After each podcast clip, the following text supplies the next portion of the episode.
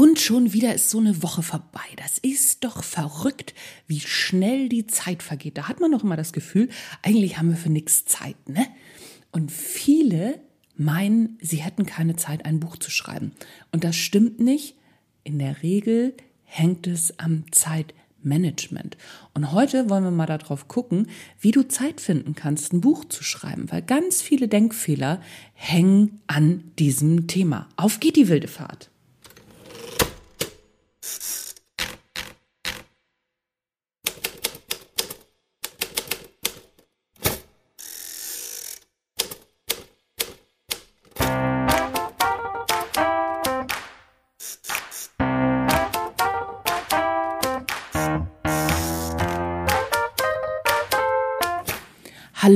Zusammen und herzlich willkommen beim Erfolgreich Schreiben Podcast. Du weißt Bescheid, dein Lieblingspodcast rund ums Schreiben. Tipps, Tricks, bla bla bla, Hütz mit Mütz. Mein Name ist Anja Niekerken und wir springen gleich rein.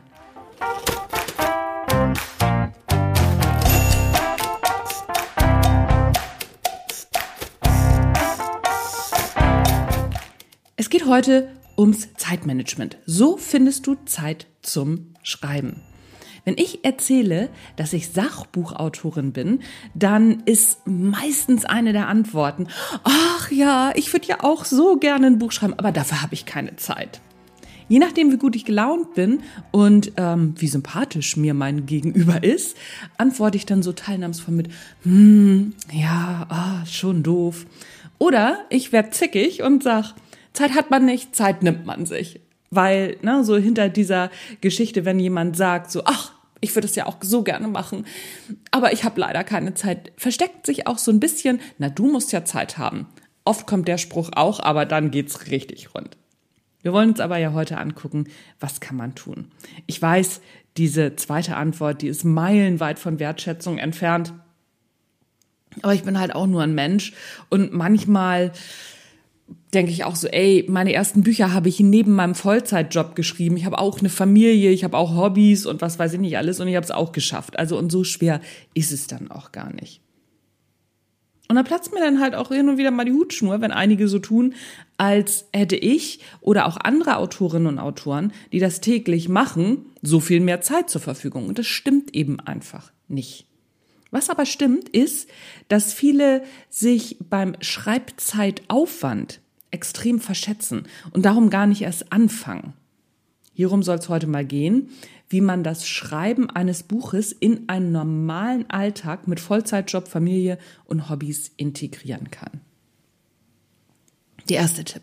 Nicht alles auf einmal machen wollen. Viele NeuautorInnen neigen dazu, ein Buch in ein oder zwei Monaten schreiben zu wollen. Noch besser in einer Woche. Auch wenn ich immer mal wieder solche Angebote sehe. Aber warum denn so eilig? Wenn man sich überlegt, wie lange man den Wunsch, ein Buch zu schreiben, schon mit sich trägt. Also ich habe mit 45 Jahren erst mein erstes Buch geschrieben, hatte den Wunsch aber auch schon länger. Und mein erstes Buch habe ich über einen Zeitraum von einem Jahr geschrieben. Das war relativ leicht, denn ich habe einmal pro Woche einen Blogartikel mit zwei bis drei DIN A4 Seiten geschrieben. Das erste Buch war übrigens noch ein Buch, was ich im Self-Publishing rausgebracht habe. So, und diese zwei bis drei DIN A4 Seiten, für die habe ich circa ein bis zwei Stunden gebraucht. Dann habe ich darauf geachtet, dass meine Blogartikel aufeinander aufgebaut haben, so dass ich am Ende schon fast das Buch zusammen hatte, also thematisch aufeinander aufgebaut haben. Und dann musste ich nur noch ein paar Stunden investieren, um die Artikel zusammenzufügen. Ergo, was können wir aus dieser Geschichte beziehungsweise aus diesem Beispiel lernen? Wenn du dir pro Woche zum Beispiel am Sonntag zwei Stunden nimmst, dann hast du am Ende des Jahres ein Buch zusammen. Oder was du auch machen kannst, du schreibst jeden Tag eine Normseite, das ist maximal eine halbe DIN A4-Seite, mehr ist das gar nicht. Und dann hast du am Ende, so nach 200 Tagen, ein Buch mit 200 Seiten zusammen.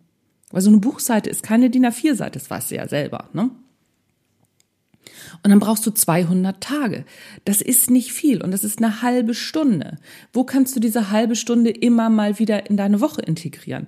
Wenn du das dreimal die Woche machst, okay, dann bist du nicht in 200 Tagen fertig, dann brauchst du natürlich ein bisschen länger, aber auch das funktioniert. Zweitens, plane deine Woche weise. Die meisten Menschen, die behaupten, keine Zeit zu haben, haben Zeit, setzen aber andere Prioritäten. Das ist grundsätzlich völlig in Ordnung. Aber wenn du wirklich ein Buch schreiben willst und wenn du es wirklich willst, dann schau dir einmal ganz genau an, wofür du deine Zeit einsetzt in der Woche. Zeit ist im Grunde nichts anderes als eine Ressource. Und von der haben alle Menschen pro Tag, pro Woche, pro Monat, pro Jahr gleich viel bekommen. Leider wissen viele Menschen am Ende einer Woche gar nicht, wofür sie diese wertvolle Ressource verwendet haben. Darum gilt, schreib's dir auf. Schreib dir mal eine Woche lang auf, was du mit deiner Zeit so angefangen hast. Und sei bitte ehrlich. Und du wirst erstaunt sein, wie viel Zeit für Fernsehen, Internet, Social Media oder einfach nur in der Gegend rumglotzen drauf geht. In der Gegend rumglotzen, Obacht, ist auch gut, weil das fördert die Kreativität. Aber Fernsehen, Internet, Social Media, die Zeiten kann man anders nutzen. Nicht immer, aber manchmal. Du sollst ja nicht deine ganzen Fernsehzeiten oder deine ganzen so Social Media Zeiten anders nutzen, aber einen Teil. Ich selbst bin der absolute Netflix-Suchti, Seriensuchti und das möchte ich auch nicht missen. Aber wenn ich in der Schreibphase bin, dann gibt's halt mal zwei, dreimal keine Serie, sondern eben nur einmal. Schau dir also genau an, womit du deine Woche verbringen willst und treffe bewusste Entscheidungen. Übrigens, Nein sagen, Dinge nicht zu tun, schafft Freiräume.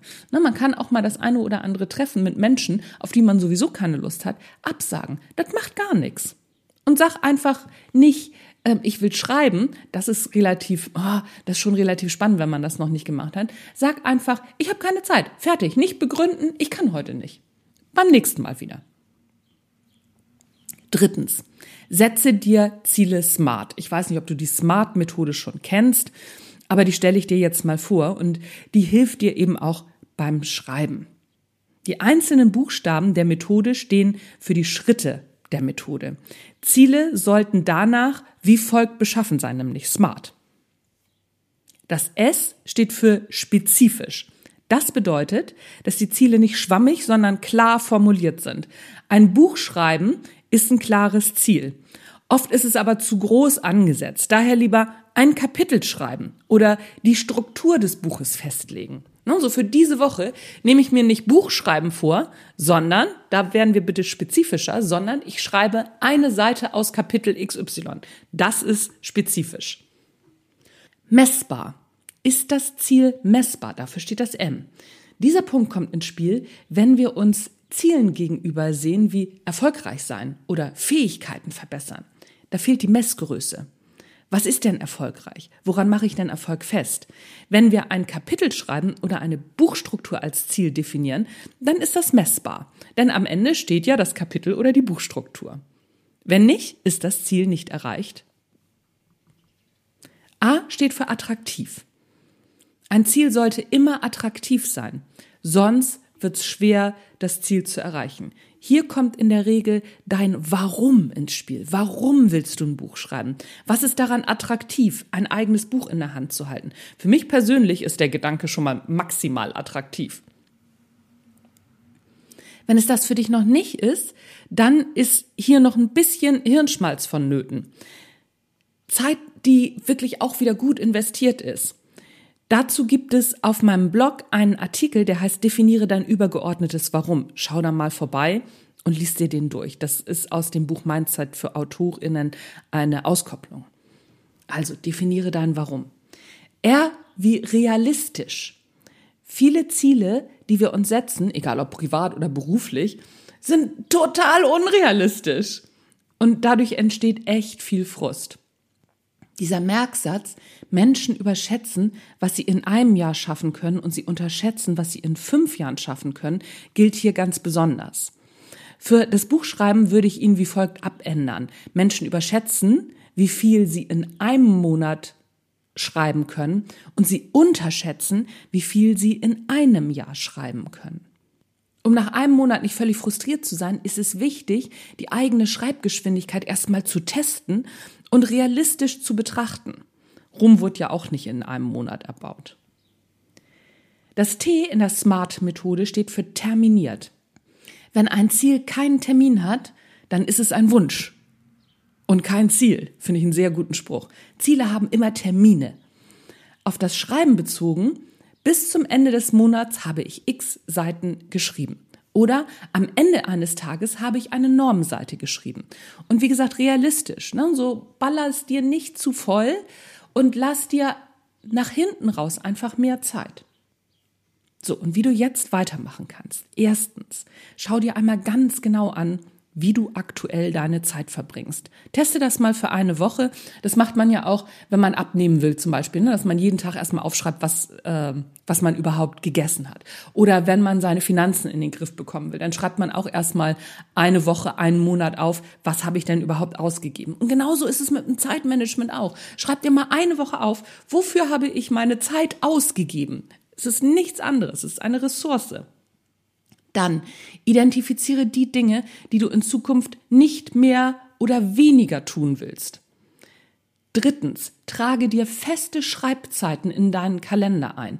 Und die hältst du dann auch ein. Dann nagelst du deinen Hintern an deinen Schreibtisch. Wenn dir nichts einfällt, egal, du bleibst in der Schreibzeit sitzen. Weil irgendwann fällt dir auch was ein. Egal, dann schreib vielleicht darüber, dass dir nichts einfällt. Aber du bist in deiner Schreibzeit an deinem Schreibplatz. Viertens, definiere dein Warum. Fünftens, setze dir Ziele mit der SMART-Methode.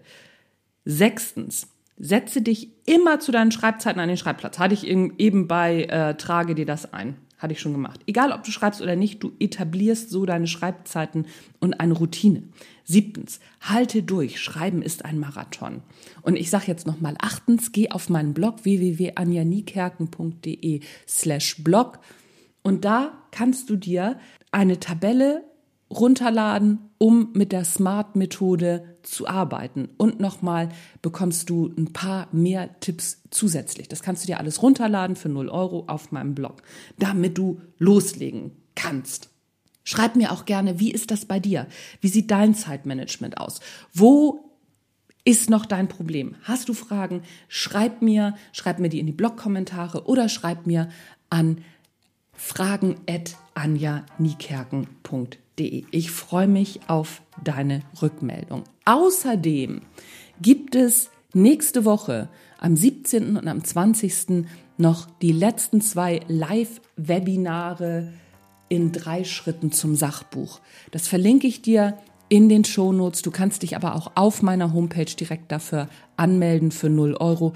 Komm da rein, lohnt sich, das einmal anzugucken. Und das soll's von mir auch gewesen sein für heute. Wir hören uns nächste Woche wieder. Ich hoffe mit einem Interview. Ich habe die nächste Woche noch gar nicht geplant. Ich war jetzt auch so ein bisschen ähm, planlos. Kommt bei mir auch mal vor.